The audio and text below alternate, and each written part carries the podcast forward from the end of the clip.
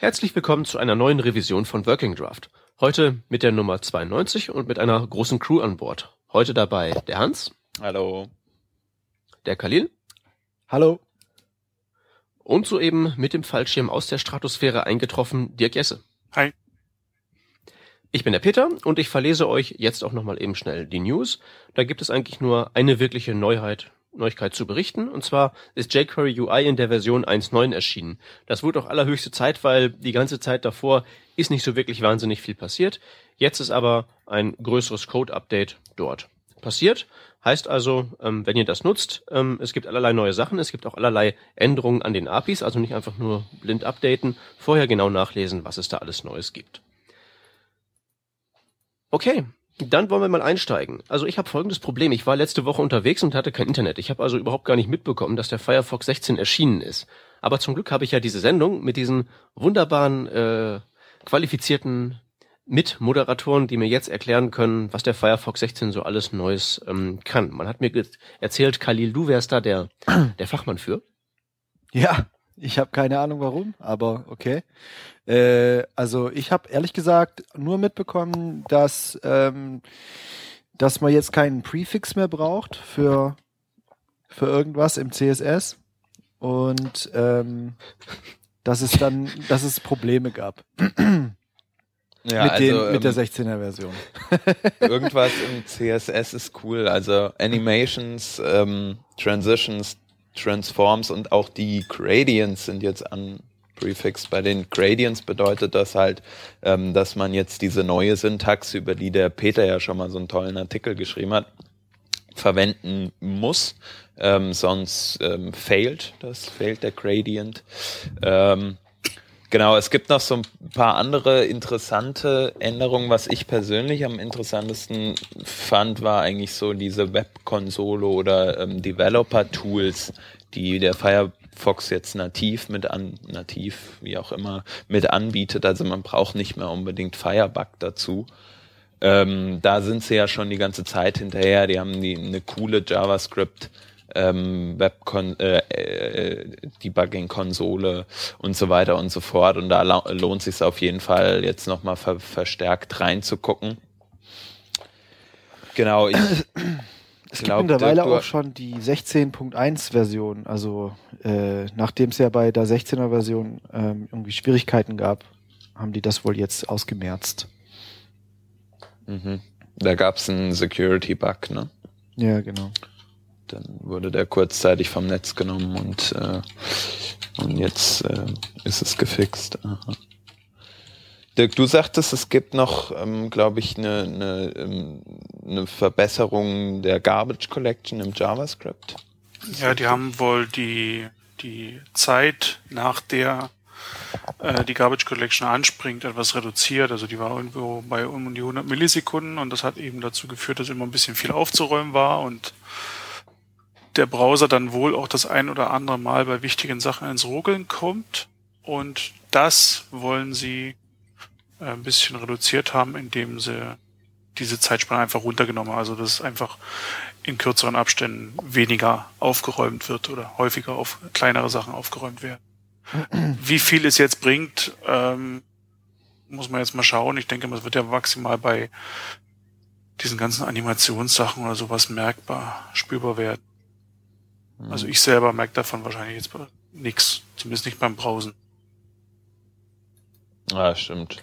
Wahrscheinlich ist es nur so eine so eine generelle ähm, Verbesserung des Speeds an, an ja an riesen Web-Applikationen, die man so aber persönlich nicht so miterlebt. Und äh, der Peter ist ja auch immer so jemand, der, der zu Leuten sagt, hey, es lohnt sich nicht, euer, euer JavaScript, in den meisten Fällen lohnt es nicht, euer JavaScript auf irgendwelche ähm, ja, Garbage Collection äh, Optimizing irgendwie hinzutreiben, äh, weil man halt noch ganz andere Bugs irgendwie erstmal fixen kann. Ja, Moment, also das das würde ich so nicht sagen. Also bei Garbage Collection ist es schon so, dass man da relativ schnell da den Speicher vollkloppt, wenn man da nicht vorsichtig ist und das ist schon ein echtes Problem. Ich bin halt mehr so bei diesen ganzen Performance-Optimierern, die irgendwelche unleserliche Syntax dahin kacken, um dann irgendwie eine Millisekunde wo, irgendwo rauszukratzen, wo man doch stattdessen einfach mal das DOM verbessern könnte, damit das nicht so elendig langsam ist. Also Das ist schon, wenn man da an dem Garbage Collector rumzudrehen, das ist halt schon das schwierige Problem, was eben auch zu diesen spürbaren Rucklern führt. Und wenn man das irgendwie in den Griff bekommt, ist das schon viel wert. Entweder indem halt der Entwickler das besser macht oder indem eben der Browser das besser macht, wie auch immer das da am Ende umgesetzt wird. Mhm. Was mich ja mal interessieren würde bei diesem neuen Ding, ähm, ist, ob irgendwer von euch schon mit dieser ähm, Konsole und diesen ganzen ähm, ja, Neuheiten dann an den Developer-Tools rumgespielt hat, weil das scheint mir im Moment so ein bisschen ähm, ja, Mode zu sein. All, alles kriegt so eine Command-Bar, nicht zuletzt äh, kürzlich ja auch GitHub und jetzt eben auch der ähm, Firefox. Also ich muss ganz persönlich sagen, ich, ich kaufe das halt nicht so ganz. Ähm, so im, im Allgemeinen, dass jetzt alles so einen Teil braucht. Ähm, also habt ihr da irgendwie eine Erfahrung mit? Könnt ihr mir sagen, ob, ob das benutzbar ist, ob das taugt, ob das sinnvoll ist? Ich habe es noch nicht ausprobiert, muss ich sagen. Also ich habe mir das vom oder ich habe das vor einem Jahr zum ersten Mal gehört vom Christian Heilmann auf der Front ist, dass die das jetzt selbst machen, anstatt äh, irgendwie mit mit ähm, Firebug. Dann habe ich das ausprobiert, dann war das buggy und lief nicht so richtig und dann habe ich es sein gelassen. Ähm, jetzt habe ich den Christian auf der Smashing Conf nochmal getroffen und da sagte er nochmal, ja, wir haben das jetzt so geil gemacht und bla bla bla. Äh, also habe ich nochmal reingeguckt und ähm, ich finde, es wird immer besser. Ich habe mir jetzt nicht die einzelnen Kleinigkeiten da angeguckt, die es gibt und äh, um ehrlich zu sein, weiß ich auch nicht, ähm, welche Änderung da jetzt genau in der in der 16er Version reingekommen ist. Aber äh, insgesamt ist es so, dass ich das Ganze, dass ich das, ähm, dass ich die, die, die Developer Tools vom Firefox immer mehr an die annähern, die man zum Beispiel von Opera oder von Chrome vor allem gewohnt ist, ähm, dass man halt echt gute Developer-Tools hat, die, mit denen man auch echt gut arbeiten kann.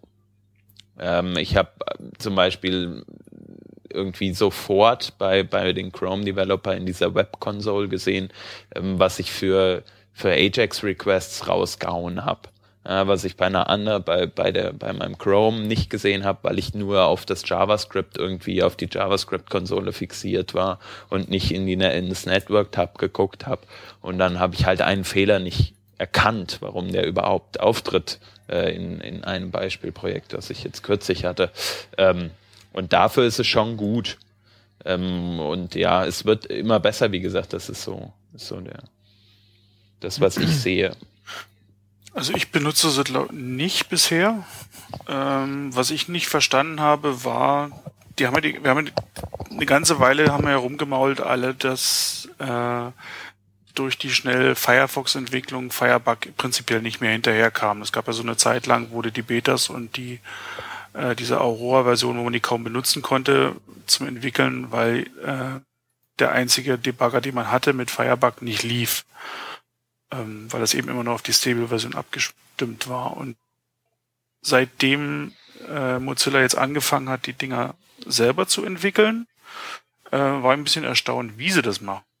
Also die sehen sehen zwar schick aus, aber sie kommen so häppchenweise und sie kommen äh, ich glaube, jetzt mittlerweile zehn verschiedene Tools über dieses Webentwicklermenü aufrufbar, alle mit einem anderen, äh, mit einem anderen Keycode. Ähm, das macht's halt mühevoll, da umzusteigen, weil Firebug an sich kenne ich seit Ewigkeiten, benutze ich seit Ewigkeiten. Ich habe schon genügend Schwierigkeiten in Chrome, äh, in den Developer-Tools, dann alles wiederzufinden. Aber jetzt diese Oberfläche nochmal von Grund auf neu lernen zu müssen, wie man sie bedient, das, ich sehe keinen Sinn darum, warum man, warum man das jetzt unbedingt machen musste. Also ich hätte es lieber gefunden, sie hätten so mit einem Standard, sie hätten das Ding Firebug äh, nachgebaut und quasi ersetzt, dass man dann irgendwann sagen kann, das Ding ist halt nativ im Browser drin äh, und erzeugt nicht mehr diese Performance-Schwächen, die es in der Vergangenheit immer noch erzwungen hat. Kann ich total gut nachvollziehen. Dasselbe Problem hatte ich irgendwie bei Safari 6, als da diese neuen Developer-Tools rauskamen. Also die habe ich halt Die sind auch furchtbar, ne? Die, die, ja, da finde ich nichts. äh, gesehen. Aber das Problem ist einfach, weil wir uns umstellen müssen. Deswegen ist es furchtbar für uns, weil, weil es uns super schwer fällt, Gelerntes ähm, hinten runterfallen zu lassen und was Neues zu lernen. Ähm, und weil wir immer denken, das, was wir schon können, ist das, ist das Einfachste. Äh, das sieht man ganz oft, finde ich, bei Nutzern, die zum Beispiel von Windows auf Mac umsteigen sollen. Dass, die verstehen das nicht und dann finden sie es scheiße. Ähm, und äh, ich denke aber, wenn man sich die Zeit nimmt dafür, ich habe mir die auch nicht genommen und kann total gut nachvollziehen, was du meinst. Ähm, aber wenn man sich die Zeit mal nimmt und richtig äh, ja versteht, was was passiert da, dann ist es vielleicht echt gut. Also ich habe ich hab gerade, während ihr geredet habt, mir das mal so ein bisschen angeguckt und gerade zum Beispiel mit diesem Webinspector rumgespielt, also wo man halt mit der Maus die Seite inspiziert und also die einzelnen Elemente und die dann ähm, und dann öffnet sich unten die Konsole mit dem Code und so. Und ich muss sagen, ich finde das echt ähm, schon also die versuchen da schon ein bisschen zu, äh, zu innovieren und neu an neue Sachen zu denken und ein bisschen umzudenken und finde das ganz interessant, weil du kannst äh, zum Beispiel auf so ein Element klicken und dann kriegst du ein kleines Menü direkt angeboten, wo du dann zum Beispiel sagen kannst, ja, ich möchte jetzt gerne dieses Element aber sehen im Hover-Status äh, oder im Active oder im Fokus und so. Oder du kannst den Knoten löschen direkt aus mit, mit der Maus. Und dann kannst du Daneben, dann kannst du klicken, okay, jetzt möchte ich gerne weiter untersuchen gehen. Dann klickst du auf ein anderes, auf das andere Untersuchen-Symbol, das daneben ist und, und suchst dann weiter. Also es ist echt, es, es sieht zum einen hübscher aus als alle anderen und es zum anderen auch äh, gibt es ein paar ganz clevere Neuheiten da drin. Also ich habe das Gefühl, dass es definitiv sich lohnt, das äh, anzuschauen. Also ich habe, ich merke da so schon, dass es, äh, dass ich da Lust drauf kriege. Also ich, also während ich das hier ausprobiere, schon ganz cool. Also und auch qualitativ wird's halt immer besser, finde ich. Also früher hatte man halt immer noch das Problem beim JavaScript-Debugging, du hast einfach nichts machen können mit dieser Konsole, die da dabei war.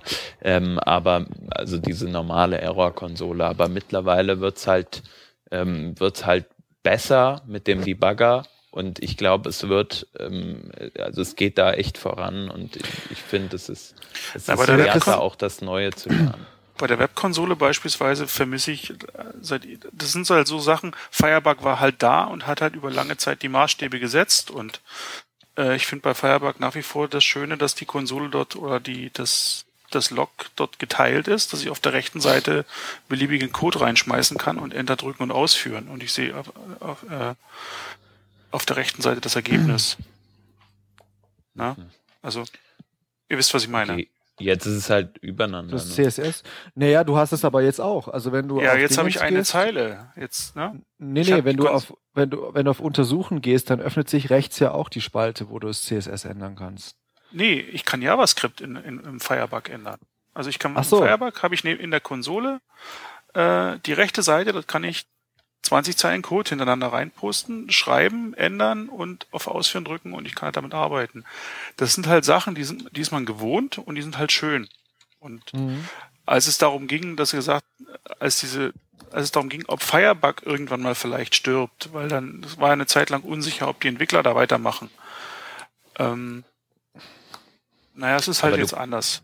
Also ich ja, sehe der Hauptentwickler ist, ist, doch zu äh, Google Chrome, zu den Chrome Developer Tools ja. gegangen von Fire. Es ist auch, glaube ich, jetzt ja, neu, das erste Mal, dass hier in der Konsole unten dann diese Buttons hat, äh, Webkonsole untersuchen und Debugger. Also dass man wenigstens mhm. jetzt diese einzelnen Bausteine jetzt per Klick alle zuschalten kann. Das war, glaube ich, bis also zur letzten Chris Version war das eben, du musstest alles, jedes einzelne Modul einzeln aufrufen und dann ist halt mühsam. Ja, okay, das stimmt schon. Also der Chris Heilmann hat uns auch gesagt, dass, dass man halt äh, neuerdings wohl auch das JavaScript äh, direkt ausführen kann in, in, in der JavaScript-Konsole oh. jetzt im Firefox.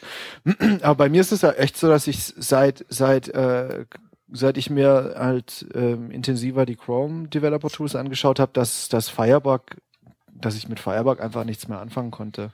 Und da bin ich eigentlich ganz froh, dass, dass Firefox jetzt auch was, was eigenes mitbringt, das ein bisschen performanter ist und vielleicht auch äh, ein paar neue Ansätze mitbringt. Also weil für mich ist Firebug eigentlich vorbei. Also ich finde die Chrome DevTools schon um einiges besser.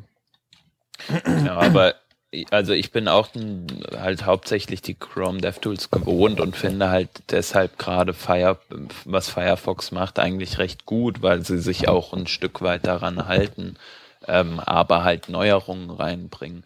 Und äh, Ja. Dirk, ich konnte eben gar nicht nachvollziehen, was meinst du überhaupt? Jetzt ist mir aufgefallen, ich bin oder habe die Nightly von Firefox gerade am Start. Ähm, und wenn du da mal reinguckst, du kannst also beliebig viele Zeilen Code untereinander ähm, da auch reinpasten und ähm, und bearbeiten im JavaScript in dieser in dieser JavaScript-Konsole. Ähm, Ja, aber da musst du, wenn du die schreiben willst, musst du das mit Shift Enter machen, damit du das nicht auslöst. Ach so, und das war bei Firefox, äh, bei. Ja, bei Firefox Firebug konntest du nicht, unten, konntest du unten auf den Button klicken und dann wurde halt aus der einen Zeile so eine Art Text-Area. ne? Ah, okay. Und das wurde erst ausgeführt, wenn du Enter drückst. Das ist halt wirklich zum Debuggen oder zum, zum eben mal schnellen Codeschnipsel ausprobieren sehr angenehm gewesen. Das stimmt schon. Ich finde auch äh, Okay. eine der wichtigsten Tabs beim Firebug nach wie vor das DOM-Tab. Das vermisse ich äh, sowohl bei den Chrome Developer Tools als auch sonst wo. Was, ist das DOM-Tab? Äh, wie DOM-Tab. Na, du hast ja bei den äh, bei Firebug das DOM-Tab. HTML, CSS, Skript, DOM. Ist das fünfte in der Reihe vom Netzwerk. Wo du die Struktur von dem DOM dir angucken kannst. Nee, wo du dir im Prinzip die Struktur Ach, der die- kompletten ach, die- Variablen die- und die alle ganzen Knoten. Genau. Ah, Okay, alles klar. Das heißt, du hast einerseits, du hast auf den ersten Blick, wo sind irgendwelche Variablen global definiert worden und vor allen Dingen, man kann schön seine eigene Applikation durchklicken, seine die größeren Objekte. Ah ja, okay. Also das sind alles so eine Sachen, die die vermisse ich auch bei den Chrome Developer Tools, weil das gibt's da nicht. Ja, das stimmt, ja. Ja, Aber da kann man sich doch in den, Da- ähm, müsste ich jetzt kurz ausprobieren, aber ich, ich meine, man Na, da, kann da doch kannst, da kannst du, im- du kannst da im Prinzip Window eingeben und dann da das globale Objekt inspizieren. Das kommt entweder das Gleiche so raus. oder du untersuchst Ja. halt einfach, äh, Kann wie man war das? das denn nochmal? Bin ich doof, ja, bin doof gerade. Wenn du, wenn du in Sources dir ein Skript anguckst, kannst du doch auch ähm, zu einem bestimmten Zeitpunkt dir halt irgendwelche Breakpoints setzen und dann die DOM. Ja, dann sehe ich äh, das innerhalb, dann sehe ich das innerhalb der laufenden Applika Applikation. Dann muss ich aber einen Breakpoint setzen und laufen lassen, damit ich dann innerhalb der Applikation irgendwelche lokalen Variablen sehe. Aber ich will ja einfach nur mein großes äh, Objekt durchgrasen, Ja, abgrasen also- und gucken, ob Wie gesagt, wie gesagt, Win- Window inspizieren, dann ja. kommst du da auch drauf. Das ist im Prinzip das Gleiche. Dann komme ich auf den HTML-Knoten. HTML-Knoten. nee, in der Konsole. Window in der eintippst. Konsole musst du Window eintippen und dann äh, Return und dann kannst du Window äh, inspizieren. Ah, okay. Wieder was gelernt. Gut. also, ja, wir stellen fest, die, Entwickler, die Entwicklertools werden alle ähm, dann doch Anders. So langsam immer, ja, anders ist, äh, anders ist gut. Also das, der, die 3D-Ansicht vom Firefox ist halt immer sehr schön. Ja, die finde ich wunderbare Spielerei. Natürlich ist das eine Spielerei, aber eine, die, die scharf aussieht. Äh, ist auf jeden Fall nice to have. Da kann man immer Leute beeindrucken, die nichts von HTML verstehen. Guck mal, deine Eben, Webseite genau. ist, ist 3D. Woo! Naja, jetzt sieht das. Ich wollte es gerade sagen, weil ich meine, damit lösen wir das Versprechen von Jurassic Park im Prinzip ein, oder? Hä? Was da wäre? Ähm, na, als da, ähm, äh, ich weiß gar nicht mehr genau, an welcher Stelle des, Film, des Films das ist, aber wo, ähm, wo das Mädchen äh, da die äh, Parkelektronik bedient. Und Das ist alles so 3D und sie sagt ganz berühmt, das ist ein Unix, damit kenne ich mich aus. Das ist ein was? Unix, kennst du? Ach so. Weil das eben mit 3D gerendert hengstig ist. Das hat man ja woanders nicht so. Ja, äh, wo wir gerade beim Thema äh, Developer-Tools und so weiter waren, äh, denke ich, können wir auch mal übergehen zu unserem nächsten Thema und das ist ähm, das, der Grund, warum unser Gast Dirk Jesse heute hier ist. Der Dirk äh, hört, glaube ich, zumindest ab und zu auch mal den Working Draft. Und Meistens. ähm, Fast immer. meistens sau gut. Wow, wow, cool. Brav. Danke, sagen wir mal so. Ähm, ja, das, das erste Mal, als ich so irgendwie mit deinem Namen in Kontakt kam, war so vor langer, langer Zeit, als ich noch nichts so richtig gemacht habe. Ähm, und zwar über das YAML-Framework. Ähm, wir hatten in der, in der Firma, wo ich da ein Praktikum gemacht habe, ähm, haben wir halt irgendwie eine Webseite gebaut mit YAML und dann ähm, wollten wir so eine Komplettlizenz irgendwie kaufen und ich weiß nur, dass irgendjemand sagte, ja, der Entwickler hat uns da noch nicht geantwortet und wir wissen noch nicht, ob wir das verwenden können. Das, da hatte ich dann irgendwann das erste Mal deinen Namen gehört. Ähm, ja, äh, wie ist es sonst? Also du machst das YAML-Framework, was machst du eigentlich sonst so im normalen Leben, sage ich mal? Beschränkst du dich hauptsächlich auf, auf die eigenen Projekte oder machst du auch viel Kundenwork? Nee, das sind meine eigenen Projekte. Also im normalen Berufsleben bin ich äh, studierter Bauingenieur, habe eine Weile da gearbeitet, bin dann zurück an die Uni, habe da promoviert und äh, ja vor zwei Jahren äh, ein recht interessantes Jobangebot in Berlin bekommen und betreue jetzt seit zwei Jahren bei einem Verlag eine wissenschaftliche Fachzeitschrift im Bereich des Bauingenieurwesens. Das ist der Verlag Ernst und Sohn und das ist die Bautechnik, um die ich mich da kümmere. Also bin Bauingenieur geblieben. Mhm. Und ähm, ja, das ganze Thema Programmieren, das hat so Wurzeln bis weiß ich, zurück, als ich so 12, 13 war. Äh, mit einer DDR-Kleincomputer angefangen, irgendwann auf den Atari 800 XL gewechselt und auf den Amiga und dann lange Zeit Ruhe und irgendwo vor zehn Jahren fing es halt wieder an mit ein bisschen Webseiten bauen. Und ja, darüber ist das letztens alles entstanden. Und dann hat es irgendwann mal Klick gemacht, äh, als irgendwo ein jQuery kam, dass man auch wieder, dass man auch JavaScript äh, verstanden hat. Also zumindest so, wie ich das zu verstehen brauchte, um es zu benutzen. Und dann ist eben aus dem Webseitenbauen eben noch ein bisschen Programmieren wieder geworden und dann kam eben eins zum anderen, dass ich eben als seit längerem auch wieder ein bisschen JavaScript mache. Mhm. Und ähm, mit dem YAML-Framework hast du dann praktisch so für deine, für die Webprojekte, die du eben angesprochen hast, die du da ab und zu mal gemacht hast, ähm, dann so eine gute Basis geschaffen, auf der du aufbauen konntest und, und äh, ohne viel Arbeit zu haben, oder wie?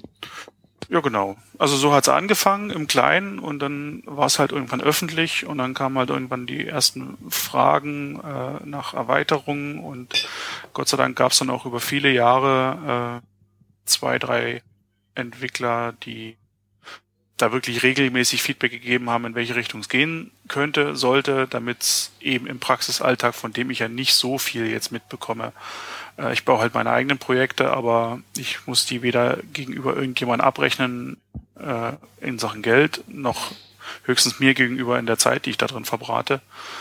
Ähm, aber so hat sich das eben Stück für Stück weiterentwickelt und ja, die Nutzerbasis war halt, ist halt gewachsen über die letzten Jahre. Ähm, und ja, man lauscht so nebenbei, ähm, was benötigt wird und was nicht und was funktioniert und was nicht. Und jetzt ist es ja mittlerweile schon jetzt sieben Jahre alt. Heute ja. eigentlich. Heute wird sieben. Oh, krass. Herzlichen Glückwunsch dazu. Sieben Jahre, das ist so für sowas natürlich schon krass. Du bist jetzt bei der Version 4, genau, ja. die ist, glaube ich, vor einem halben Jahr rausgekommen ungefähr. Na, man, man macht halt jetzt nicht mehr so viele Sachen. Ne? Also so ist bei der, beim Programm ist die API, beim, ja, beim Framework sind es halt die Klassen. Ähm, mhm. Da fummelt man jetzt nicht mehr freiwillig an, jeden Nachmittag dran rum und ändert noch hier was und ändert da was, nur weil es cool sein könnte. Weil es eben auch äh, eine recht große Nutzerbasis hat und äh, ich glaube, die würden mich prügeln, wenn ich regelmäßig sowas machen würde wie diesen Wechsel von drei auf vier. Das macht man halt ja. nur einmal. Das kann ich, kann ich nachvollziehen, ja klar. Äh, die Leute gewöhnen sich ja auch dran. Aber ähm, gerade um, um halt den Leuten auch so eine, eine gute Möglichkeit zu geben, das recht einfach zu nutzen und sich gar nicht zum Beispiel mit den, mit der, mit den Namen der Klassen äh, großartig auseinandersetzen zu müssen, hast ja dann auch ähm, so ein bisschen vielleicht in dieser Absicht das äh, neue Projekt von oder relativ neue Projekt von dir entwickelt. Das ist das Think in Tags. Ähm, ja, erzähl mal ein bisschen so, wie ist es eigentlich dazu gekommen, ähm, dass du dir gedacht hast, so, ähm, die Welt braucht einen Online-Markup-Editor. Oder nicht Markup, aber äh, Online-Visivik-Editor, um es mal böse zu sagen. Ist ja richtig. Ähm, also die Absicht ist ein bisschen eine andere. Äh, ich habe ja vor vier, fünf Jahren äh, angefangen in der Richtung mit dem YAML-Bilder. Da war ja so ein erstes Projekt, wo man eben auch schon so ein bisschen sein HTML zusammenklicken konnte. Das ist aber, hat weniger den Hintergrund, dass man irgendwelche Klassen vor dem Nutzer versteckt. Ähm, das ist man, da ist man auch damals nicht allzu weit gekommen, wenn man die nicht kannte. Ähm, sondern eher, dass ich sage, das ist ein Framework und das Schöne daran ist es eben eine Logik, wie ich ein Layout aufbaue. Die ist halt da. Und so eine Logik schreit eigentlich danach, programmiert zu werden. Und ähm, ich als jemand, der eben nicht so oft oder nicht täglich HTML klöppeln muss, neige auch dazu, meine eigenen Klassen zu vergessen.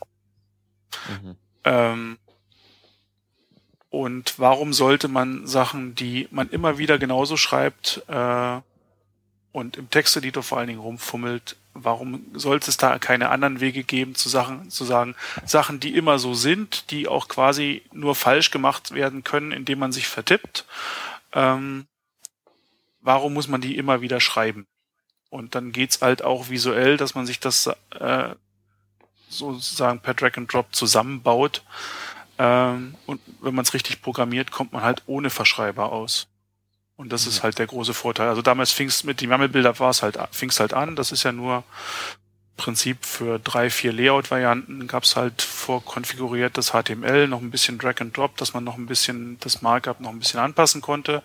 Und das CSS war mit ein paar Platzhaltern gefüllt und ähm, hat aber den Einstieg ermöglicht, dass die, die Leute, die wirklich äh, Berührungsängste mit HTML und CSS generell haben, da mhm. schon mal ein bisschen weitergekommen sind, als ich lade mir jetzt hier mal das Paket runter und versuche mal in der Doku zu lesen, wie was funktioniert, sondern sie konnten halt hier schon mal sagen, okay, ich habe einen Zweispalter, den kann ich einbauen und ich will einen Rahmen drumherum und ich will die Breiten so und so haben und die hatten dann schon mal einen Start, mit dem sie arbeiten konnten. Und das war vor vier, drei, vier Jahren. Ja, genau. Und ähm, also ich, das, das Prinzip dahinter, das verstehe ich total. Und das war ja praktisch zu dem Zeitpunkt auch was relativ Neues. Jetzt heutzutage hat man zum Beispiel die gerade diese Crit-Set-App, ähm, ja. die da von, von den Leuten, die geht vielleicht jetzt noch ein Stück weiter als der YAML-Bilder. Aber ähm, im Endeffekt ist repräsentiert es den gleichen Nutzen für den, für den, ähm, für den End-User oder für den Programmierer. Ähm, mit dem mit dem neuen Projekt Thinking Tags hast du ja dann ähm, noch einen draufgesetzt und bist praktisch ähm, ja so weit gegangen zu sagen, du du hast einen Online äh, Editor ähm, so so eine Art ich formuliere es jetzt einfach mhm. mal negativ so eine Art Dreamweaver ja? online in deinem Browser drin. Ähm, ähm, wie, wie sagst du, ähm, oder also ich habe da, dazu gelesen in deinem Blog, du, du begründest es ja so ein bisschen damit, ähm, dass es ja viel sich viel natürlicher anfühlt, was was du auch fürs Web machst, direkt im Web zu machen. Ähm, begründe das dann noch mal so ein bisschen, was da was da deine ja dein dein Denken dabei ist. Also es ging eigentlich drum, den sowas wie den Dreamweaver nicht zu machen, sondern hm. eher das Gegenteil. Äh, diese ganzen Visivik-Editoren, die es da so vor fünf, sechs, acht Jahren gab.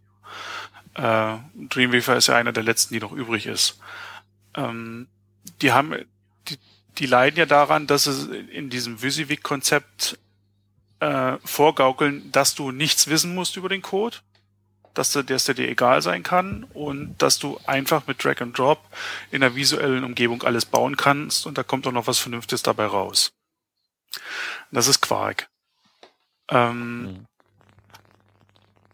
Das heißt, das Problem, was, was für mich da immer war und was eben äh, vermutlich auch für viele andere, die sich mit dem, mit, die sich an den Code rantrauen, ist, dass ich eben, während ich das Ganze baue, keine Kontrolle drüber habe, was da entsteht, was ich wohin schmeiße, wie was äh, gebaut wird, ist es äh, wird eine Liste aus Listenelementen gebaut oder wird sie aus äh, hintereinander geschachtelten äh, Links gebastelt oder wie auch immer. Ne, das war ja alles, das konnte man ja nie beeinflussen. Ähm, und bei Thinking Text ist es im Prinzip äh, so angedacht, dass man mehr oder weniger über das HTML volle Kontrolle hat. Es gibt zwar eine Ansicht, in der die Applikation startet, die auch so eine Live-Ansicht zeigt, äh, wo man über den Code recht wenig erfährt. Ähm, aber man ist da mit einem Klick eigentlich nur von der Wahrheit entfernt, so dass man eben im HTML konkret planen kann, wie es aussehen soll. Mit einer blanken Seite fängt man also an und ähm, zusätzlich war eben der Gedanke, das Ganze auch noch mit ein bisschen CSS anzureichern, dass man eben auch Gestaltung im Browser machen kann, in der Hinsicht, dass man sagt, ich muss jetzt nicht mehr um meinem Kunden da ein einfaches Layout und ein paar Farbschemen und sowas zu zeigen, da jetzt ein Photoshop oder ein Grafikprogramm anmachen und da ihm irgendwas zeigen, was ich mit einem Grafikprogramm so mühselig hinbekomme, sondern ich kann eben sofort im Browser was gestalten und ich sehe sofort, wo die Schwächen sind. Ja. Gerade dieses im Browser gestalten, hatte ich ja eben schon gesagt, ist natürlich ein Vorteil für, für ähm, also für das eigentliche Erzeugen. Sonst, wenn man früher diese VisiVig-Editoren hatte, die, die waren halt irgendwelche nativen Apps, die eigentlich äh, ja von einem ganz anderen Medium vielleicht bedient wurden ähm, als dem eigentlichen Browser, in dem man sich später angucken soll. Ähm, für mich stellt sich aber so jetzt ähm, die Frage, ähm, würde ich das zum Beispiel auch verwenden können oder würdest, siehst du mich auch als, als Zielgruppe für diese App, äh, zum Beispiel fürs Rapid Prototyping? Und sagst du vielleicht sogar, das geht darüber hinaus, übers Rapid Prototyping oder Prototyping generell? Ähm, als Zielgruppe sehe ich eigentlich jeden, der äh, wo HTML, die, die, die Planung oder die, die Planung der Strukturen und äh, auch die grafische Ausgestaltung zusammenkommen in einer Person. Also hm. wenn du ein Projekt hast, wo der Grafiker dir alles vorgibt, das mit dem Kunden fertig abgestimmt ist und du dazu kommst und du nur noch den Auftrag hast, das Ganze in HTML und CSS umzusetzen, äh, macht so ein, äh, so ein visueller Weg keinen Sinn mehr. Da ist, da geht im Kopf ab, was an Umsetzung nötig ist und dann wird's runtergeschrieben und da ist sicherlich ein, äh, eine gute Idee oder ein Texteditor die sinnvollere Wahl, weil man dann einfach, man, man, das ist ja nur noch Erfüllungsgehilfe, man schreibt's ja nur noch runter. Mhm. In dem Moment, wo es aber wirklich darum geht, dass man äh, selber gestalterisch tätig wird, dass man also Grafiker und Umsetzer, gerade bei kleinen und Kleinstprojekten, ne, also die ganzen so, so Freelancer, der so den, seinen Standardjob mit zwei, zwei bis zweieinhalbtausend Euro pro Kunde abwickeln muss, der kann ja, die Leute leben ja davon entweder durch ganz viel Recycling, dass sie eben sagen, was früher schon funktioniert hat bei Kunden, bei einem anderen Kunden, das kann ich jetzt wieder nehmen. Mhm. Und dann wird ein bisschen was angepasst. Ähm, oder eben aufgrund dessen, dass ich, dass die Leute eben, wer mit Zahlen umgeht kann, ist nicht unbedingt gleich wieder der visuelle Typ. Also und umgedreht ist es genauso. Äh, ich kann sagen, wann eine Schrift gut aussieht, wann eine schlecht aussieht, aber ob ich äh, den äh, Zeichenabstand 0,357 EM oder mit 1 EM oder sonst was machen muss, damit es anständig aussieht, das ist halt auch nicht jedermanns Sache. Das ist halt schön, wenn man so eine Sachen, gerade was Typografie und äh, Abstände, Weißraum und sowas betrifft, wenn man das wirklich am Bildschirm ändern kann, man sieht das Ergebnis und man schraubt so lange dran rum, bis es passt. Ja. Also, ja, das, also, äh, das kann ich total gut nachvollziehen eigentlich. Ähm, und wenn ich, ja. Dann, dann ist es eben also beides alleine, sowohl der Grafiker wird sagen, ich habe mein, hab mein Werkzeug, mit dem komme ich klar und an den Photoshop komme ich mit einer Web-Applikation nicht ran. Ähm, und äh, jemand, der eben nur runterschreibt, also der, der, wo die Aufgabe wirklich nur noch ist, umsetzen, der wird sicherlich eben auch mit, seiner, mit seinem gewohnten Workflow äh, deutlich schneller sein. Aber wenn ich eben wirklich in dem Moment, wo ich beides zusammenführe und sage, du musst halt hier was gestalten und das muss auch als Code verwirklichbar sein, äh, ist es zumindest aus meiner Sicht ein Weg, wo ich sagen kann, ich kann schnell was probieren. Und das Schöne ist, wenn es funktioniert, muss ich es anschließend nicht nochmal neu in sauber bauen, weil es ist schon in sauber im HTML und CSS umgesetzt. Und darüber, wie sauber es ist, entscheide ich selber und nicht irgendeine Applikation. Hm. Also es läuft wirklich so, der, der Unterschied zum, zu Dreamweaver und so ist einerseits eben, dass die Struktur sichtbar ist. Und der zweite Punkt ist eben, dass ich, es ist zwar möglich, die Applikation zu benutzen mit plain HTML, CSS, da ist nichts vorgegeben und da gibt's auch keine Hilfe. Dann ist es aber wirklich eben wie so ein visueller Editor, wo man machen kann, was man kann. Nicht machen kann, was die Applikation kann, sondern was man selber hinkriegt. Weil da sind eben wirklich Hilfsangebote relativ wenig da. Aber wenn ich eben mit einem Framework arbeite, im Moment sind YAML und Blueprint halt da drin integriert, dann habe ich eben Möglichkeiten, dass ich recht komplexe Codebausteine schon vorkonfiguriert beispielsweise ins Layout schmeißen kann. Ähm, dass ich eben so ein Grid nicht erst mühsam aus fünf, sechs Elementen aufbauen muss, sondern ich kann es eben mit per Drag and Drop an die Stelle werfen, wo ich es haben will und ich kann es noch konfigurieren und dann ist es fertig und ich weiß, es funktioniert. Und das äh, gleichzeitig ist die Applikation eben so umgesetzt, dass sie die, das eigentlich das Framework, was dahinter liegt, kennt und auch an einigen Stellen, nicht an allen, aber an einigen Stellen ein bisschen aufpasst, dass du als Anwender nicht gegen die Regeln, die dir das Framework vorgibt, unwissentlich verstößt. Wissentlich verstoßen kannst du, kannst also, da wird, gibt keine Möglichkeit, dass du deinen Willen nicht durchsetzen kannst. Aber es gibt zumindest Bereiche, wo die Applikation dir schon den Wink geben kann und sagen, wenn du das willst, such den anderen Weg, weil wenn du den Weg nimmst, wenn du die Eigenschaft so hier vergibst, äh, dann machst du irgendwas kaputt, was das Framework eigentlich so nicht möchte. Und das sind Hilfswege, wo man äh, die kann dir Dreamweaver oder kann dir sonst keine WYSIWYG-Applikation bieten, weil sie in der Regel eben nicht auf so ein Framework aufbaut und damit eine programmierte äh, Gestaltungslogik, sondern die schmeißen beim Dreamweaver oder auch bei Expression Web hier von Microsoft, das ist so eine klassische Sache, du kannst den Layer, ne, so ein Diff-Container, früher Layer nehmen, kannst den in die Canvas schmeißen und dann ist das da. Und dann nimmst du die Maus, ziehst das Ding woanders hin und dann bleibt's wieder liegen. Hm. Das heißt, da sagt der Browser einfach, okay, der hat jetzt verschoben, meint er wohl eine absolute Positionierung und da knallt er dir das hin. Der Nutzer sagt ja, was er will. Bumm. Dass das totaler Quatsch ist. Ähm, das ist ja genau der Grund, weswegen äh, alle Leute davon abgekommen sind, von diesem Modell.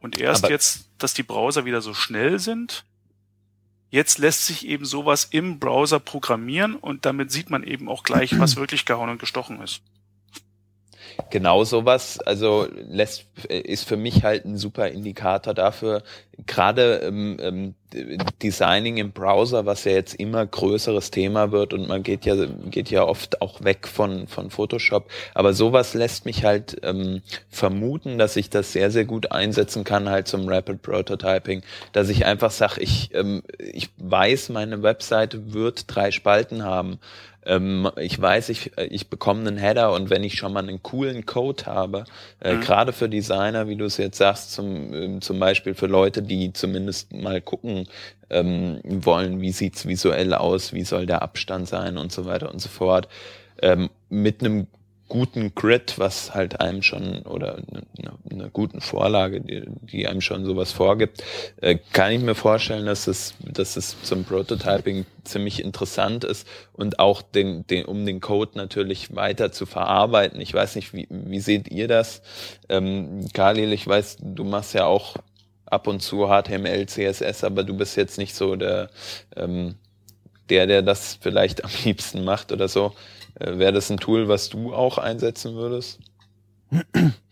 Also von dem, was ich jetzt so gehört habe, finde ich es eigentlich ganz interessant. Also ich war ursprünglich ja, ich habe ursprünglich ja auch äh, YAML äh, vor Jahren auch eingesetzt ah, in, in ein paar Projekten und ähm, also in Verbindung mit Typo 3 und auch mit Contao später. Und ich habe auch den YAML-Bilder oft verwendet und auch oft empfohlen, weil ich den eigentlich sehr cool fand. Also vor allem, also natürlich nur dann, wenn man auch YAML verwendet. Äh, mhm. Da war es äh, war's auch wirklich, das war unheimlich praktisch, wenn man halt sich mal äh, die YAML-Dokumentation, die ich übrigens auch sehr gut fand, durchgelesen hat und ähm, YAML angefangen hat zu verwenden und dann diesen YAML-Bilder entdeckt hat, dann war das so, ja, das ist ja Hammer. Jetzt brauche ich ja eigentlich nur noch irgendwie das Ding zusammenklicken und habe dann meine, meine Seite die äh, äh, oder mein HTML CSS Gerüst was überall funktioniert. Und das war für mich so ein bisschen so eine äh, ja so ein äh, ja war halt ein tolles Erlebnis weil ich irgendwann als ich angefangen habe Webseiten zu machen habe ich halt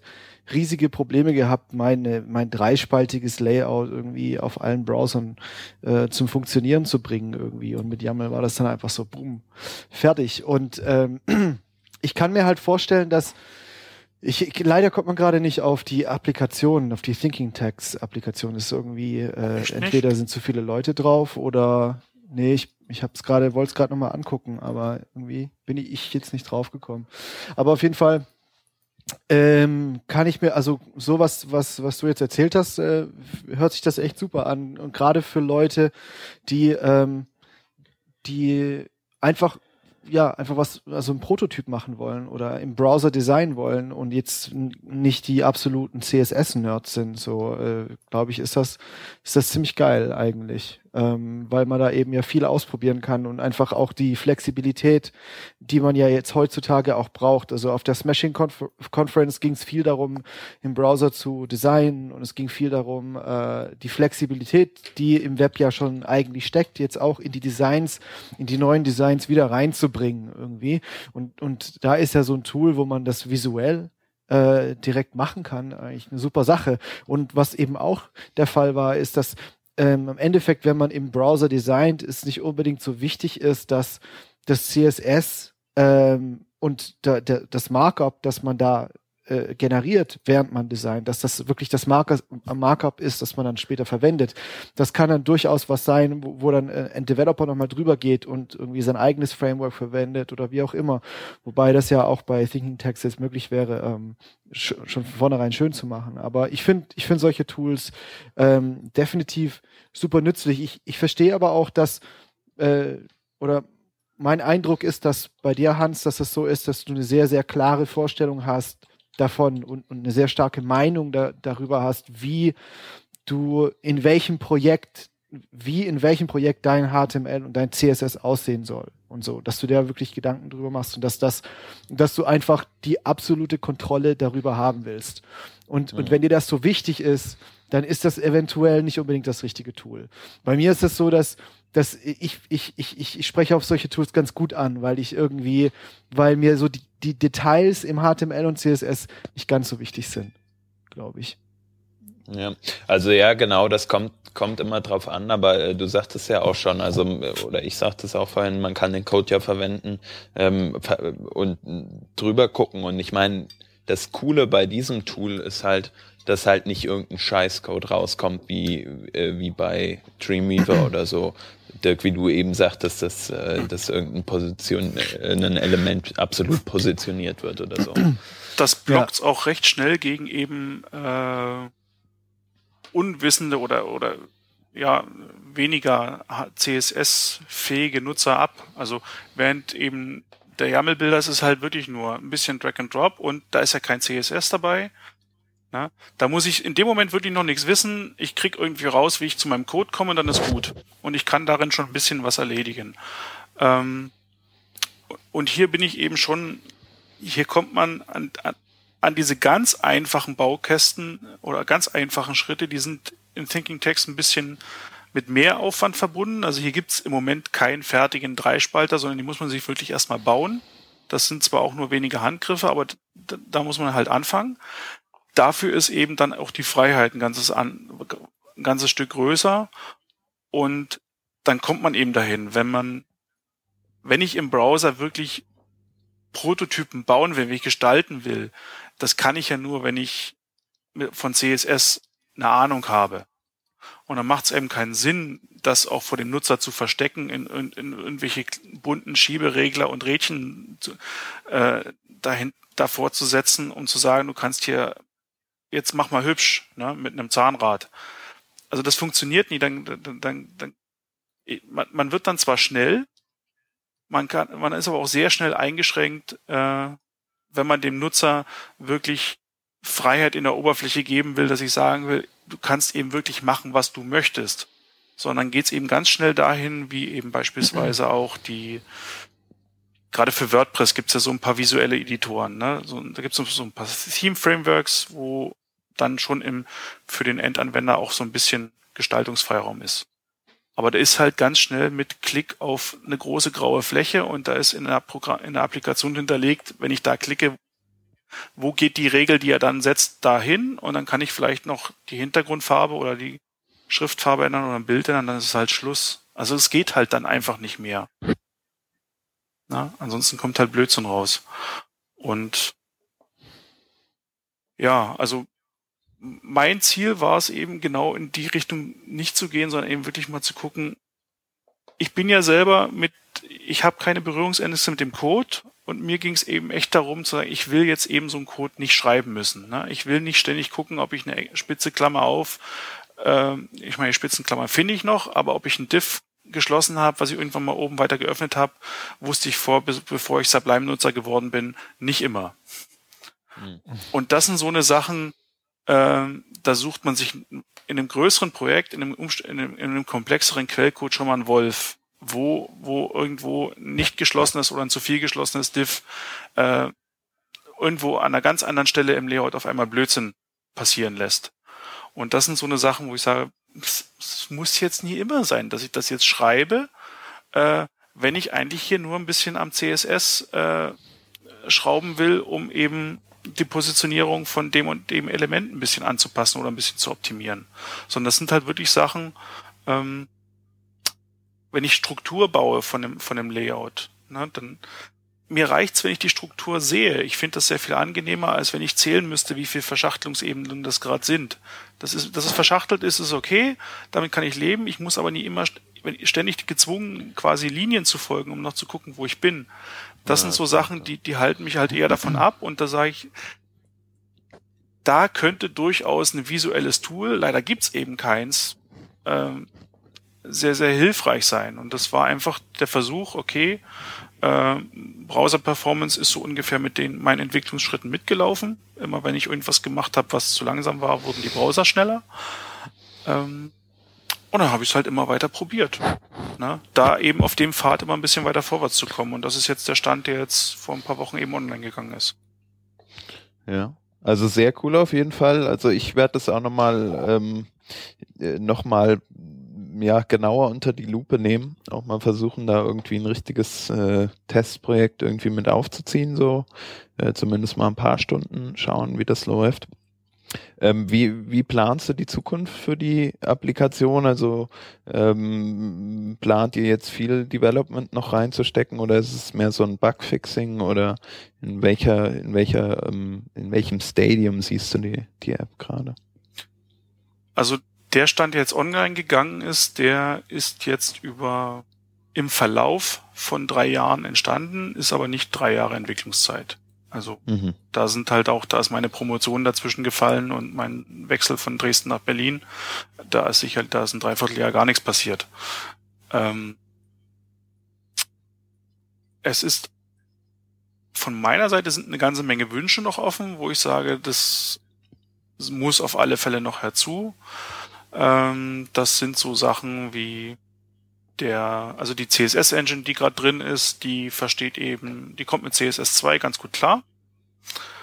Ähm, die kann auch damit leben, wenn man ihr CSS 3 vor die Füße wirft, aber beispielsweise die, die Visualisierung hier ähm, im, des Layouts, die, der muss man beispielsweise noch oder muss ich noch beibringen, dass sie auch bei äh, den neuen Box-Models noch sauber funktioniert. Hm. Na, das sind Kleinigkeiten, größere Sachen sind eben das, äh, es ist auch was Schönes, ich kann halt eben, äh, ich kann mit Mediatypen arbeiten, also so wie ich hier ein Screen Layout im Moment bearbeiten kann, ist es ein Knopfdruck, dass ich, äh, dass man eben im Browser auch das Print Layout bearbeiten kann. Das ist eben was Schönes, wenn man das CSS einmal unter Kontrolle hat, dann kann ich es eben machen. Und welche Applikation erlaubt mir bisher das Printlayout eines ein, einer einer Seite zu bauen? Ja. Oder zu, ne, ich muss immer in den Browser gehen und beim Print muss ich sogar noch auf die Druckvorschau gehen, um zu sehen, was ich da gemacht habe. Mhm. Und Das geht eben. Das geht nicht 100 Prozent, also es sieht nicht aus wie eine A4-Seite, ähm, aber es geht mehr als gut genug, um zu erkennen, ob man Schwachsinn gemacht hat oder ob das alles so funktio halbwegs funktioniert. Und was aber eben jetzt noch fehlt, ist, dass über die letzten zwei Jahre äh, quasi der ganze Responsive-Kram eingebrochen ist und Media Queries ich jetzt hier noch nicht unterstütze. Genau, also das könnte ich mir äh, gut vorstellen, dass die Nutzer natürlich fragen, ähm, so nach Featuren zum Beispiel, ähm, Responsive Design, aber auch andere Feature. Hast du mal drüber nachgedacht, äh, gerade aus solchen Gründen und weil es ja halt auch bestimmt sehr zeitraubend ist, das Ganze zu Open Source, also auf GitHub zu stellen oder so, dass Leute mitmachen. Kann mir natürlich auch gut vorstellen, dass du äh, oder dass ihr für die, die ich glaube, ihr seid ja ein Zweier-Entwickler-Team, für die Zukunft dann ähm, euch auch mal irgendwie einen Pro-Plan vorstellt oder so, ähm, dass ihr halt auch ein bisschen was davon habt. Aber äh, generell erstmal, ähm, dass man halt irgendwie ja von anderen Entwicklern Input bekommt und und Hilfe bekommt, mit indem man bei der Open, also das Projekt Open Sourced. Mm, also im Moment ist, gehen wir den zweiten Weg, hm. weil ich eben schon sage, äh, da steckt jetzt hier so viel Zeit drin, äh, erstmal gucken, ob sich daraus was machen lässt. Also ob es auch auf Interesse stößt. Das ist halt jetzt, also ich habe drei Jahre lang mehr oder weniger das im, im, im, im Keller zusammengebaut äh, und mal hier und da äh, an verschiedenen Stellen, wo ich Hilfe brauchte, auch mal dem einen oder anderen gezeigt. Mhm. Ähm, und auch schon äh, da dankend Hilfe auch im Bereich von der Programmierung erfahren, aber der Großteil, also 98 Prozent der Arbeit liegt halt trotzdem bisher bei mir. Ja, okay. Und ähm, ich bin jetzt ja nicht der, der jetzt unbedingt dran glaubt, dass nur einfach, indem ich den Quellcode jetzt Open Source mache, dass es dann in der Richtung weitergeht, in der ich mir das vorstelle. Ähm, das ist dann eher der Punkt, ich sag mal so, wenn es absehbar ist, dass es sich nicht lohnt, um das jetzt, äh, da jetzt hier ein kommerzielles Bezahlmodell oder sowas drauf zu werfen, dass es eher ein Hobbyprojekt bleibt, dann ist die Chance da schon viel eher gegeben. Aber okay. Also ich, da bin ich einfach äh, noch weiß, nicht. Ja, klar, also es ist natürlich auch immer ist eine schwierige Frage und ähm, verstehe ich auch total, wenn man das nicht, nicht, nicht machen möchte, auch weil man, man hat ja unglaublich viel Zeit äh, dafür reingesteckt und gerade auf der, auf der Frontiers gab es einen tollen Vortrag zu dem Thema, ähm, wo halt auch einer gesagt hat, ja, hier, wenn ihr eh schon so viel, ähm, so viel Arbeit in eure Apps reinsteckt, warum verlangt ihr nicht wenigstens ein bisschen Kohle dafür? Ähm, ihr habt es doch verdient, so ungefähr. Äh, ich sehe auch, ich, ich sehe auch jetzt eben aus meiner Sicht ist eben auch das Potenzial mittlerweile in den Browsern da, dass hier noch sehr viel mehr geht. Ne? Also, dass mhm. ich, e, das eben gerade in Sachen alles, was irgendwo visuell gebaut wird. Es gibt 20 verschiedene Editoren äh, oder kleine Tools, um Gradients zu bauen, um runde Ecken sich den Code geben zu lassen, um diese ganzen äh, CSS3-Schmankel in die eigene Seite zu kriegen. Ähm, sowas lässt sich alles relativ leicht in so eine Applikation integrieren. Und dann geht's eben noch viel schneller in Richtung Prototypen bauen und viel bequemer. Mhm. Ähm, und gleichzeitig mache ich mir eben im Moment aus, für, aus Performance-Sicht nicht die großartigen Gedanken, dass das äh, in nächster Zeit den Browser vor unlösbare Aufgaben stellt, eher mich vors Programmieren. Deswegen mein Ziel ist im Moment eher zu sagen, für die Weiterentwicklung, damit es schneller geht, damit ich auch selber äh, mehr von den Sachen umsetzen kann, die ich mir wünsche, dass ich eher jemanden finde, äh, ein oder zwei Leute, die in das Projekt wirklich dauerhaft noch mit einsteigen, ähm, um das dahin zu treiben, wo mhm. es meiner Meinung nach stehen könnte, wenn man äh, etwas mehr als nur in seiner Freizeit dran programmiert. Also um zumindest schneller dahin zu kommen. Ja. Gut. Dann ähm, erstmal vielen, vielen Dank, dass du uns äh, hier so Rede und Antwort gestanden hast. Ähm, du wirst ja hoffentlich demnächst mal wieder Gast bei uns sein und kannst dann vielleicht nochmal äh, über den weiteren Fortschritt äh, erzählen. Vielleicht hast du ja bis da oder demnächst dann auch jemanden gefunden. Ähm, war das also jetzt nicht ganz richtig, als ich sagte, ihr seid ein Zweier-Team, ihr seid eher so. Äh, Ähm, du machst sind- das meiste eigentlich allein, oder? Wir sind zu zweit, aber äh, der Timo ist noch mit dabei. Ähm, der hat sich, Timo hat sich aber eigentlich um die um die Serverseite äh, bisher maßgeblich gekümmert und die Applikation ist halt, also das ganze Ding, ist zu 95, 98 Prozent eine kleinseitige Applikation. Auf der Serverseite Ja. läuft das Speichern und die und die Nutzerverwaltung Okay. und alles andere läuft halt im Frontend. Ja, cool. Ähm, dann schauen wir mal, wie es da weitergeht und halt uns auf jeden Fall auf dem Laufenden und wenn es was Neues gibt, kommst vorbei. Immer gerne. Cool. Äh, du verwendest ja auch die HTML5 Fullscreen API, ne? Nee, ich würde sie gerne verwenden.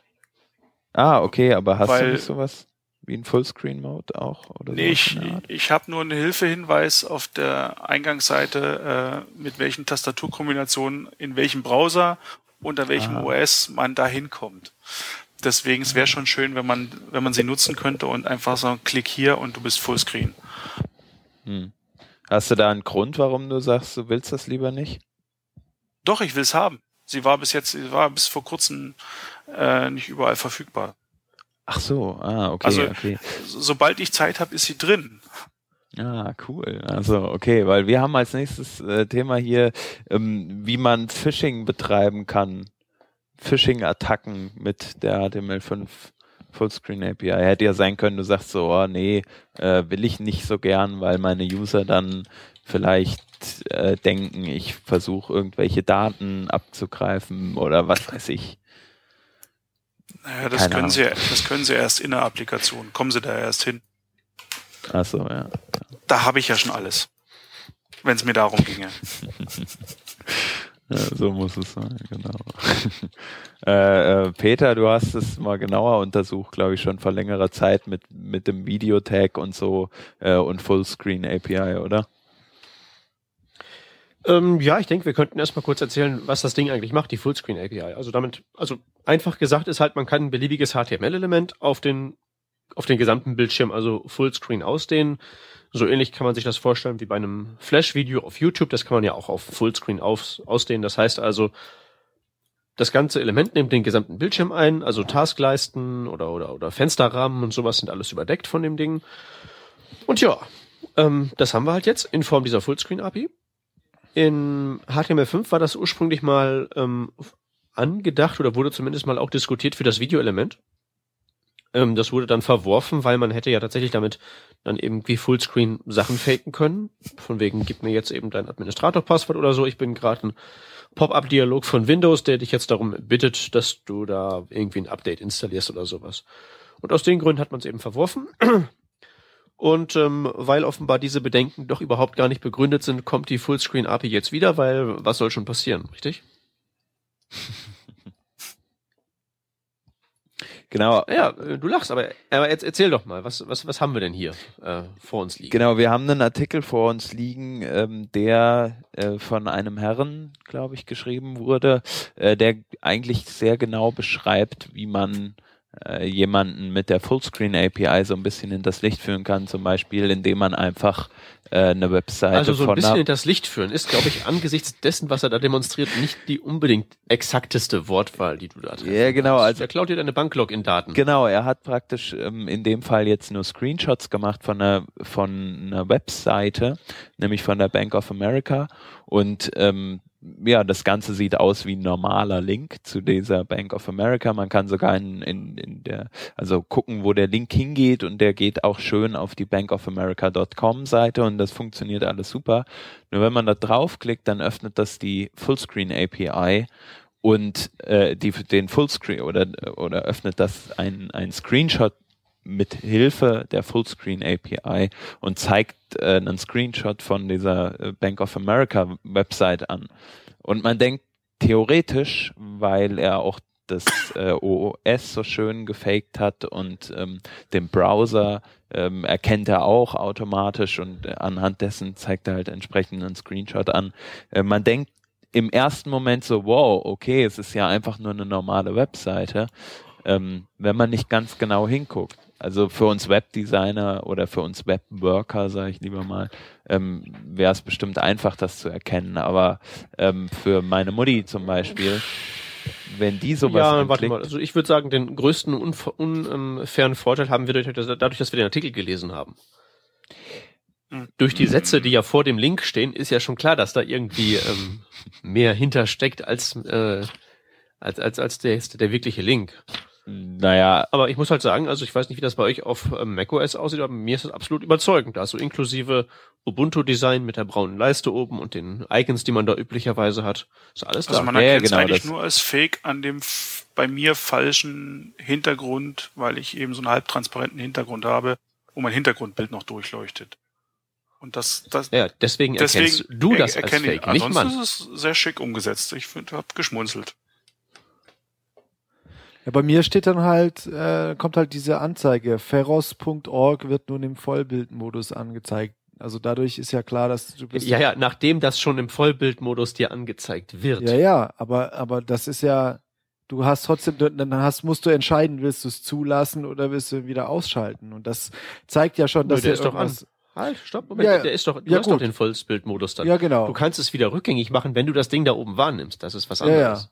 das stimmt schon. Das, ja, vor allem, du musst diesen, du musst den Dialog oben äh, zulassen oder Vollbildmodus beenden. Äh, den musst du gar nicht, den kannst du ignorieren und die Seite ist ja trotzdem benutzbar. Der zeigt dir hier noch so ein schönes, äh, hier kommt noch so ein schönes Pop-up immer mit drauf. Ne? Mhm. Don't get fished Oh. und so. Also äh, Ja. don't get fished. Das heißt, das funktioniert alles. Also die können ja, schon, da, stimmt. Wer das, Das da, stimmt. das ist so schön zu übersehen, also jo. kommt auf den Versuch an. Das ist ja cooler Sound auch, wenn man draufklickt. Aber sag mal so, es, man könnte Ja. es ja reduzieren, indem man beispielsweise, genauso wie man es bei anderen Sachen bei JavaScript gemacht hat, dass man sagt, äh, man packt das Ganze in eine Sandbox und lässt halt immer halt vom Fullscreen-Modus eben nicht irgendwelche URLs sich öffnen, sondern man schränkt es zumindest schon mal auf die eigene ein. Also du hast eben kein, ja, Moment, halt, stopp. Das, das ist doch bloß ein Bild, was er da zeigt von seinem eigenen Server. das nutzt ihm ja nichts. Natürlich nutzt ihm das Damit, was. damit kommt er ja noch nicht weiter. Nicht? Also dann, dann klicke ich da in so ein Feld rein und denke Ja, so, aber- okay, ich bin jetzt bei der Bank und gebe meine Daten Ja, ein. aber da, da warst du ja vorher bei dem, der dich jetzt gerade verarschen will. Das heißt, da musst du ja zu deinem, äh, zu dem Gauner deiner Wahl ja schon mal zur Haustür vorne reingegangen sein, damit er dich dann abziehen kann. Du musst ja über, Und das passiert, das passiert nicht im Internet, meinst du? nö, das passiert schon, aber ich will deswegen nicht auf die Ja. Fullscreen-API verzichten. Ja, du nicht.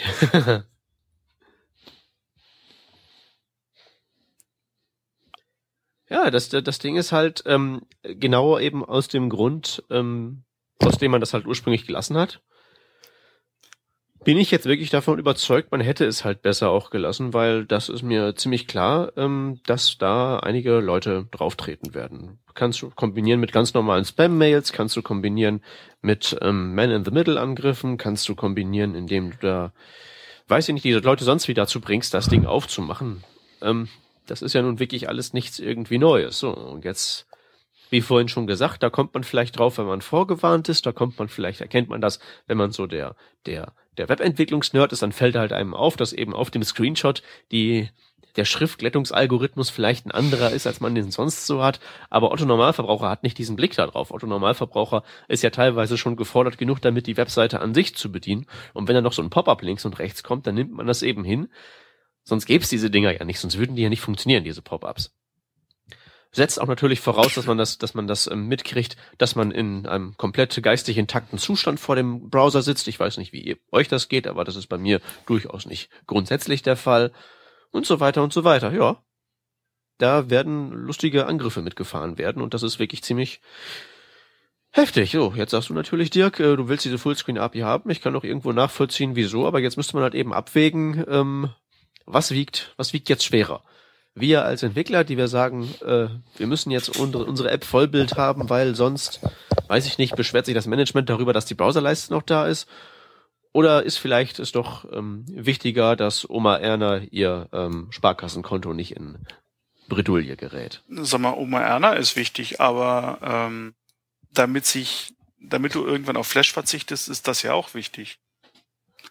Weil gerade für ein Video ansehen äh, mit Browserleiste oben permanent noch sichtbar, will ja auf Dauer auch niemand.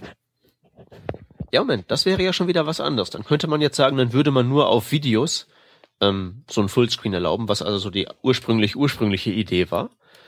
Wo ich, ähm, ja, ich weiß nicht, ändert das was? Eigentlich, Eigentlich nicht. nicht, weil über das Videoelement kannst du ja mit HTML5 auch alles drüberlegen. Also was hält dich da davon ab? Kannst du sogar eine animierte Ne? Nee, hin- nicht drüberlegen. Es reicht, es reicht ja schon, es reicht ja schon darauf, die Key Presses zu registrieren und dann das Formular zu faken Ja. oder so. Also ja. gehen, äh, ich kann ja über beides faken. ja, ja, nee, nee, nee, die Frage und, ist und halt gleichzeitig nur, ist ähm, halt da, Flash ist seit 100 Jahren da und Flash konnte das. Das war ja der Grund, weswegen alle nach der Fullscreen API geschrien haben. Also da, Ja, und jetzt stellen sie, jetzt stellen sie halt fest, ist halt scheiße. Nicht alles an Flash ist gut. Wer hätte das gedacht? also lösen kann man es glaube ich nicht, im Moment nicht. So ist es, Es sei denn, man lässt Ja. es bleiben. Ich meine, ich habe ja keine Ahnung, kriegst du jetzt Beschwerden von dir, von, von den Nutzern deiner App, dass du, dass die, dass man die nicht im Voll, Vollbildmodus bedienen kann? Ich glaube nicht. Weil die, die es wollen, da hast du ja extra die Anleitung für gemacht, hast du ja gesagt. Da ist die F11-Taste, da drückst du drauf und bam, Fullscreen. na sag mal so, es wäre ja auch denkbar, ähm, den Messe- Mechanismus in der Hinsicht im Browser ein bisschen abzuändern, dass diese Meldung, ich bin jetzt im Fullscreen-Modus, lieber Nutzer, nicht so ist, dass sie weiß auf weiß auf weißem Hintergrund gesetzt wird, so dass man sie quasi übersieht. Sondern da gibt es ja schon noch Möglichkeiten, sowas etwas deutlicher zu machen und zu sagen, bevor du mir das hier nie bestätigt hast, ähm, lasse ich dich jetzt auch nicht weiterarbeiten. Also Genau, also das schon, Genau, das wäre ja zum Beispiel wie bei, wie bei Geolocation, Genau, dass halt ja. erst die Meldung kommt das schon und dann genau, kommt die und das Aktion. ein bisschen penetranter quasi zu machen. Und das zweite wäre natürlich dann äh, zu sagen, warum muss das jetzt noch möglich sein, innerhalb von der Fullscreen API äh, ich weiß jetzt nicht, ob es möglich ist, aber es wäre meine Vermutung die nächste, dass ich dann jetzt noch woanders hin kann. Also kann ich dann von dem Server, auf dem ich mit auf dem oder auf der URL, auf der ich sie geöffnet habe, kann ich von der weg? Weißt du das? Ey, ich, Moment, ich war jetzt gerade kurz mental raus, weil ich gerade versucht habe, die Spezifikation zu lesen, was da eigentlich jetzt an, an Privacy-Meldung vorgeschrieben war. Entschuldigung. also es ging was war nochmal mit der URL? Kann ich jetzt quasi, ich gehe auf meiner Seite, ich, ich nutze, ich, ich mache jetzt dieses Ding hier weiter mit der Bank of America. Ne? Ich schicke den jetzt auf den Screenshot oder ich sag mal so, ich öffne für ihn beim Klick auf den Link, öffne ich die Fullscreen API, äh, sage aber dann, du kriegst das mal den Screenshot, aber im Moment im Hintergrund ziehe ich mir jetzt erstmal, leite ich dich auf äh, meine gefegte Seite.com um und präsentiere dir ab dort von da, ab dem Moment von da aus alles, weil du bist jetzt hier in meiner Welt und solange du den Browser nicht schließt, kriegst du gar nicht mit, dass du gar nicht im Browser bist, sondern dass ich dir den Browser vorgaukle. Okay, ja. Geht das? Oder ist das wenigstens so gesandboxt, dass du du- sagst, wie ein Cookie, äh, der gilt halt nur für die Domain. Und so Okay, also pass auf, dein, dein Szenario ist also jetzt, du hast jetzt irgendwie mit so einer Script-Injection auf einer Seite, wo du es nicht hättest machen sollen, diesen Link platziert und da klickt der Nutzer drauf und du willst halt, dass von dort die Daten an deinen Server geschickt werden. ja, das kriegt man ja hin. Genau, das wäre ja einfach eigentlich easy peasy. Normalerweise wird das ja durch die Same Origin Policy unterbunden, aber es gibt ja Cores, also kein Problem. Also d- äh, die Frage, ob man halt auf eine andere Seite auch irgendwie gelangen kann. Also theoretisch funktioniert es im Fullscreen ja alles genauso wie ähm, Also wie nicht so, ein, wie, wie so ein iFrame, ne? dass du sagst, der iFrame ist jetzt Fullscreen und du kannst jetzt damit quasi mit dem Browser ohne Chrome äh, surfen. Aber wäre auch sehr schön. Geht das im Fullscreen in der, oder ist die, ist die wenigstens so gesandboxt, dass du sagst, die geht auf der Domain auf und die geht dann auch, wenn ich die Domain verlasse, ist die auch wieder weg. nee, also ich glaube, das bleibt trotzdem. Ich, ich verstehe ich versteh, ich versteh wirklich nicht ganz genau das, die Sache mit den Domains, ehrlich gesagt. Also die Frage ist eigentlich, wenn du äh, auf Kann, Domain kann ich im Fullscreen-Modus eine, kann ich im Fullscreen-Modus quasi oben in die URL, äh, die URL skripten, dass ich sage, ich mache eine Weiterleitung auf meine Seite. Weg, weg vom Warum? Screenshot auf eine richtig funktionierende Seite. Aber nicht mehr unter der, so. nicht mehr auf der URL, wo ich dich in die Fullscreen gelockt habe, weil das ist ja mein Fake. Ich, ich ja, hack mich in dein. Ja, mach's, mach's mit dem iFrame, geht bestimmt. Ja. Deswegen ah, sage ich, ich will ja nicht die, ich will ja nicht äh, als, als, als kleiner Gangster quasi eine Haustür haben und sagen, du musst jetzt erstmal hier reinkommen und hier drinnen beklaue ich dich, sondern die Haustür stelle ich aber jemand anderen auf die Seite. Und dann hole oh, ich du, dich zu mir. Ja verschiedene Möglichkeiten. Nö, nö, nö, das kann, du, kannst all diese Varianten fahren. Also da, da gibt's viel, vielfältige Einsatzmöglichkeiten da.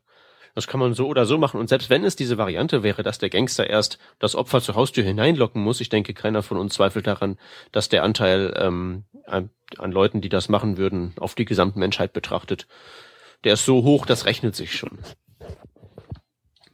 Tja. Aber es Nö, also ich finde das eigentlich ziemlich inakzeptabel, dass sowas geht. Und vor allen Dingen, jetzt habe ich gerade eben auch die Spezifikation mal gelesen.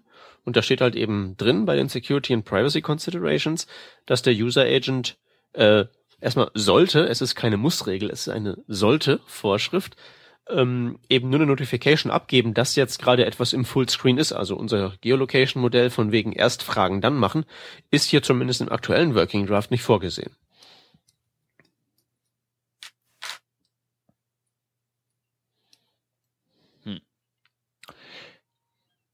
Ja, also stellt uns auf jeden Fall für, vor weitere Probleme und wir sollten mal gucken, äh, äh, wie wir das besser, besser in den Griff bekommen, denke ich.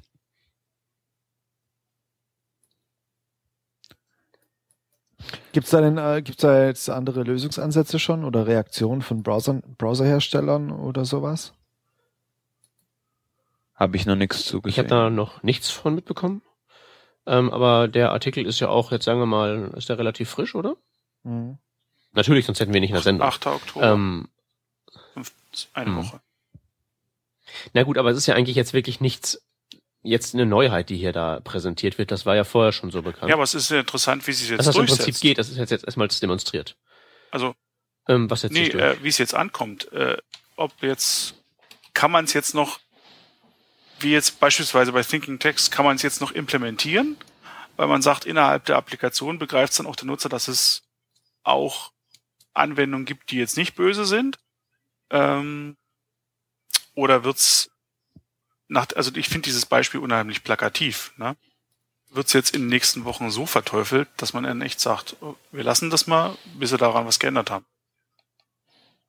Auch in einer halbwegs sicheren Umgebung, weil, wie gesagt, wenn ich sage, du hast irgendwo beispielsweise bei, bei, bei Google oder sonst was, du bist schon in der Applikation, du bist schon eingeloggt, äh, wenn dann darin innerhalb der Applikation dann jemand sagt, die Applikation selber, mach mal Fullscreen und dann passiert so ein Scheiß, dann weißt du ja, wer der Schuldige ist. Dann hast du ja zumindest deinen Dienstanbieter, den der.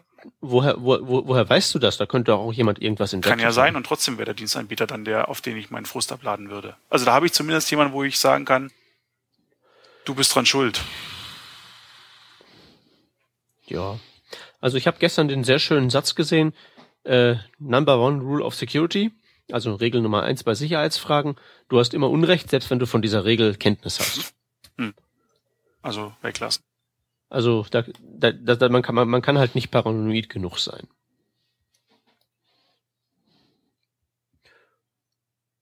Also ich persönlich bin halt, ich sag halt, ähm, komm, mach raus. Gibt schon genug Sicherheitslücken im, im, im, im Browser drin, da brauchen wir jetzt nicht noch ein paar mehr, nur damit halt die Leute da nicht mehr F11 drücken müssen, um mir Fullscreen-Video anzugucken. Ich finde, das kann man den Leuten schon zumuten. Lieber muss man das manuell machen, als dass Oma Erna ihr Sparbuch ausgeräumt wird. Das wäre ja auch schön. Das würde mir ja schon reichen, wenn ich reinschreiben könnte, pressen Sie F11 und es läuft. Mhm. Das geht aber leider auch nicht. Moment, wo reinschreiben? Nee, wenn wenn wenn, es auf allen Browsern funktionieren würde mit F11. Und nicht nur so. unter Windows mit zwei Browsern. Das stimmt, das stimmt. Also was ich ja wirklich gerne hätte, wäre so eine Browser Get Hotkey for Action so und so API. Das, da würde ich ja ähm, was in den Hut schmeißen, damit sowas mal implementiert wird. Ja, dann, ja, dann schreibt doch mal eine Spezifikation, Peter. Tja. Werde ich mal machen, wenn ich mal Zeit habe. Das wäre eine ziemlich coole API, weil das ist ja das viele Problem bei vielen Sachen, wenn du eine Tastaturbedienung in, in in eine Web-Applikation einbauen willst, dass das im Prinzip kaum was nützt, weil die meisten Hotkeys ja schon äh, für in, in, in der Oberfläche des, der, äh, deines Betriebssystems verbraten sind. Das wäre also was Schönes, ja, ja. wenn der Browser sagen könnte, wenn ich hier bin, dann greife ich mir die und die arbeiten jetzt für mich und nicht mehr für euch, sondern erst, wenn die Seite wieder zumachst. So dass man das wirklich ja, ja. bedienen das, kann. Das, das wäre in der Tat Das cool. funktioniert sowieso nicht. Ja, aber das, das klappt ja nicht mal mit Desktop-Applikationen richtig. Also es gibt ein also mein, mein Ubuntu ist ja sehr tastaturgesteuert, wenn man das, wenn man das will. Und da geht ja schon so manche normale Linux-App bei mir schon gar nicht mehr, weil da das System sich da die Sachen krallt. Dann noch der Browser dazu, das ist alles ein ganz eigenes, ein ganz eigenes Fass, das man da aufmachen könnte. Aber wie gesagt, deswegen, deswegen plädiere ich auch für die radikale Lösung. Äh, absägen, in der Tonne platzieren, Deckel drauf machen, da erstmal liegen lassen. Das war doch ein schönes Schlusswort zu den Fullscreen APIs und den Sicherheitslücken im Browser. Ähm, lasst uns da noch ein paar Sachen verlinken, oder? Genau, machen wir das mal. Ich fange mal an. Ähm, und zwar habe ich zwei Empfehlungen für euch. Zum einen mal ein Artikel ähm, oder sagen wir mal besser ein Werk Understanding JavaScript Object Oriented Object Oriented Programming. Da geht es darum, also da, da steht nichts Neues drin, aber das ist sozusagen ein sehr umfassendes Werk, was wirklich so JavaScript-Objekte und die Vererbungsmechanismen dahinter in der Gesamtheit vollkommen erschlägt. Also falls ihr mal richtig, richtig tief in das Thema einsteigen wollt oder ihr zufälligerweise jemanden kennt, der mal richtig, richtig tief in das Thema einsteigen müsste und das so, ihr braucht so diesen, diese eine Stelle, wo ihr hingeht, das lest ihr, dann habt ihr es drauf. Das wäre dieser Artikel. Meine zweite Empfehlung nennt sich Exploring Flexbox und ist eigentlich eine Flexbox Sandbox. Es gibt eine, es ist eine Seite mit ähm, ein bisschen CSS, in der Flexbox angewendet wird und man kann die einzelnen CSS-Properties mit draufklicken und verschieben und auswählen, modifizieren, so dass man sehen kann, wie sich die verschiedenen Flexbox-Eigenschaften und deren Werte aufs Layout auswirken. Ähm, und da kann ich aus Erfahrung äh, sprechen. Ich habe für meine Padawane sowas ähnliches gebaut und habe das im Einsatz. Das ist zum Verstehen von dem ganzen Zirkus extrem hilfreich. Also ähm, kann ich nur aller, allerwärmstens empfehlen. Ist sogar schicker als mein Werk. Deswegen nehmt das. Und Link Nummer drei in der Runde ist, äh, sind die Frontend-Packagers oder der Vergleich von Frontend-Packagern, äh, ähm, erstellt von Will Moore heißt der Herr. Und ähm, ja, der Vergleich da eben äh, Bauer, Co Component, Jam und Volo und äh, zeigt eben die verschiedenen Arten, wie man die, äh, wie man die Dependencies definiert und äh, Einsatzmöglichkeiten und Features und so weiter werden da eben verglichen.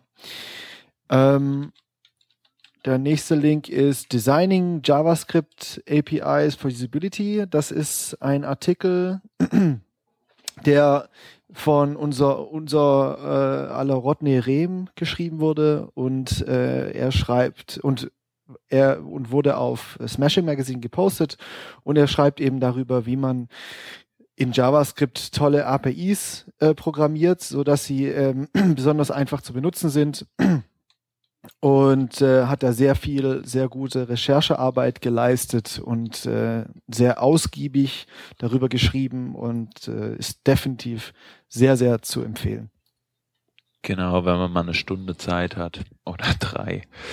Genau. Ähm, als nächstes wollen wir euch schon mal hinweisen auf die jQuery Europe 2013 Konferenz, die äh, Ende Februar stattfindet und zwar in Wien, also gar nicht so weit von den, äh, dem Wohnort der meisten von uns wahrscheinlich. Also direkt um die Ecke praktisch. Und das ist schon eine Konferenz mit ziemlich coolen Leuten am Start, ähm, die mit dem äh, jQuery Core zu tun haben in irgendeiner Art und Weise. Und ich ähm, empfehle euch da auf jeden Fall die Webseite anzugucken, die ist nämlich awesome. Und wenn ihr die dann noch genauso geil findet wie ich, dann überlegt euch, ob ihr auch die Konferenz geil findet und fahrt hin, wenn es euch bockt.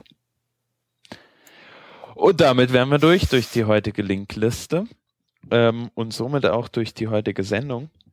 Äh, ich mache jetzt einfach hier mal die Abmoderation und sage vielen herzlichen Dank an den Dirk, dass du bei uns warst. Gern geschehen, hat Spaß gemacht. Sehr cool, das freut uns.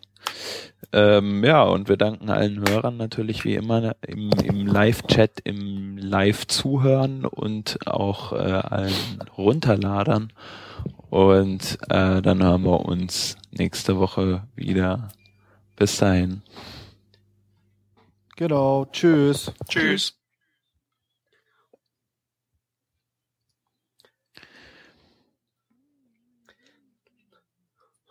Vorderlader, Hinterlader, Runterlader. Was es nicht alles gibt.